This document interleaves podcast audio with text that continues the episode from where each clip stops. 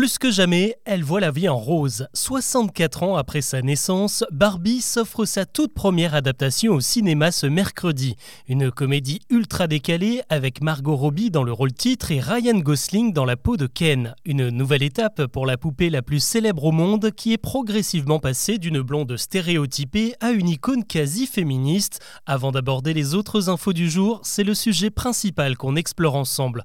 Bonjour à toutes et à tous et bienvenue dans Actu, le podcast qui vous propose un récap quotidien de l'actualité en moins de 7 minutes. C'est parti c'est vrai qu'elle a beaucoup été décriée. Entre sa chevelure blond platine et sa taille de guêpe, Barbie, qui a vu le jour en 1959, s'est surtout imposée dans les caisses à jouer des petites filles blanches tout en leur distillant un modèle esthétique évidemment inatteignable et source de nombreux complexes. Ce n'est d'ailleurs pas la seule chose qu'on lui reproche. Avec ses milliers de vêtements, de chaussures et d'accessoires, on rabaisse souvent la poupée au rang d'outil du patriarcat, comme si les femmes n'étaient bonnes qu'à acheter des fringues et à se préoccuper de leur apparence.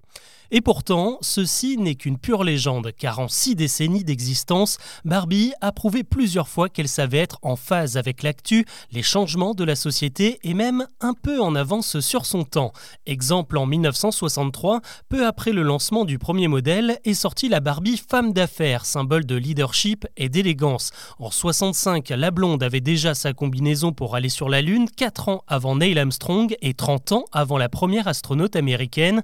En 68, sortait la première Barbie à la peau noire en pleine lutte pour les droits civiques.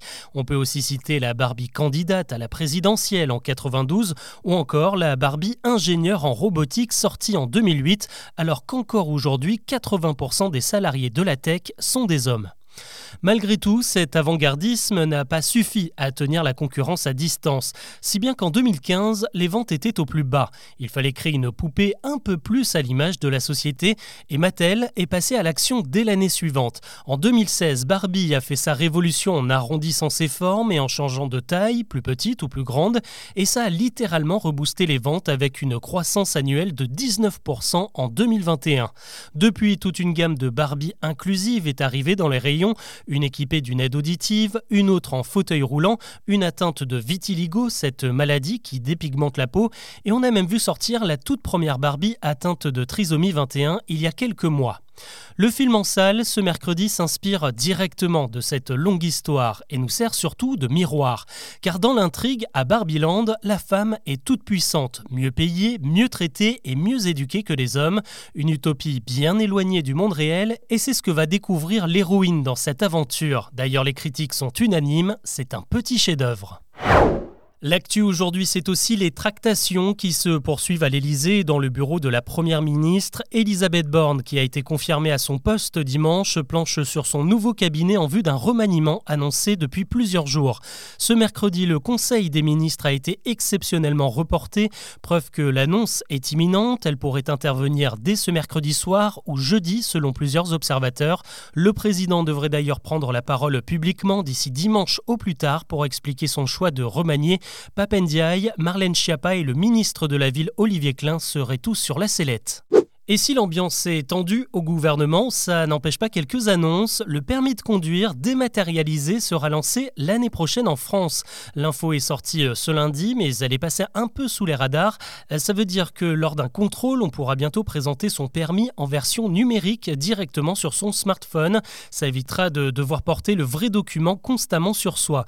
Pour éviter les fraudes, ce permis numérique sera uniquement dispo sur la plateforme France Identité. Et attention, ça ne concerne que les détenteurs du nouveau permis biométrique, celui sous forme de petite carte. Le vieux papier rose n'est pas concerné. Si vous voulez passer au digital, il faudra d'abord le renouveler. On reste sur la route avec cette bonne nouvelle pour la planète. Pour la toute première fois, les ventes de voitures électriques ont dépassé celles des moteurs diesel en Europe au mois de juin. 158 000 véhicules alimentés uniquement par batterie se sont écoulés ces dernières semaines et c'est en France, aux Pays-Bas et en Belgique que le phénomène est le plus important.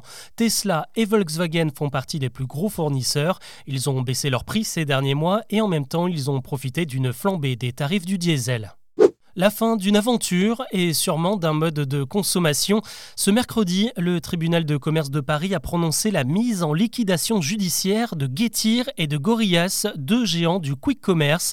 Euh, depuis 2021, ils étaient implantés dans toutes les grandes villes pour proposer de vous livrer toutes sortes de produits, du paquet de chips à la bouteille de soda. Euh, problème, les entrepôts installés au cœur des quartiers résidentiels ont provoqué trop de nuisances et ont été bannis par les mairies. Leur chiffre d'affaires s'est écroulé, ce qui a abouti à leur faillite. It. Du rire et beaucoup d'amour, même si le monde n'est pas toujours rose, nos tweets, eux, sont beaucoup plus positifs. C'est ce que révèle le palmarès des emojis les plus utilisés cette année sur le réseau social. En tête, on retrouve le fameux smiley qui pleure de rire. Il reprend euh, sa place de numéro 1 face au smiley qui pleure tout court, c'est quand même plutôt encourageant. D'ailleurs, euh, cet emoji un peu trop triste n'est même plus dans le top 3. En deuxième position, il y a celui qui pleure de rire avec euh, la tête inclinée comme s'il se roulait par terre. Et le podium est cette année par un indémodable, le gros cœur rouge, synonyme d'amour et de tendresse. Et malheureusement, dans la vraie vie, il y en a beaucoup qui manquent de tendresse et même d'éducation. Et c'est ce qui a poussé la ville de Marseille à lancer une appli anti-harcèlement de rue cette semaine. Il s'intitule Safer Plage et s'adresse notamment aux vacanciers qui font de mauvaises rencontres sur le sable ou les galets de la cité phocéenne. Cette appli permet donc de signaler un cas de harcèlement ou des insultes, ce qui est malheureusement le quotidien de beaucoup de femmes. Elle prévient alors des médiateurs de la ville qui viennent sur place pour calmer les auteurs des faits et mettre les victimes en sécurité.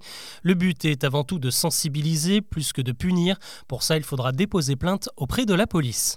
On termine avec un raz-de-marée, celui de Drags Race France, le célèbre concours de drag queen diffusé toutes les semaines sur France 2. La finale approche à grands pas. Elle aura lieu au Grand Rex à Paris le 20 août. Et ce mardi, la billetterie de l'événement a été littéralement prise d'assaut. 40 000 personnes ont tenté d'acheter leur place et ça va faire beaucoup de déçus. Le Grand Rex ne peut accueillir que 2800 spectateurs. Voilà ce que je vous propose de retenir de l'actu aujourd'hui. On se retrouve demain pour un nouveau récap.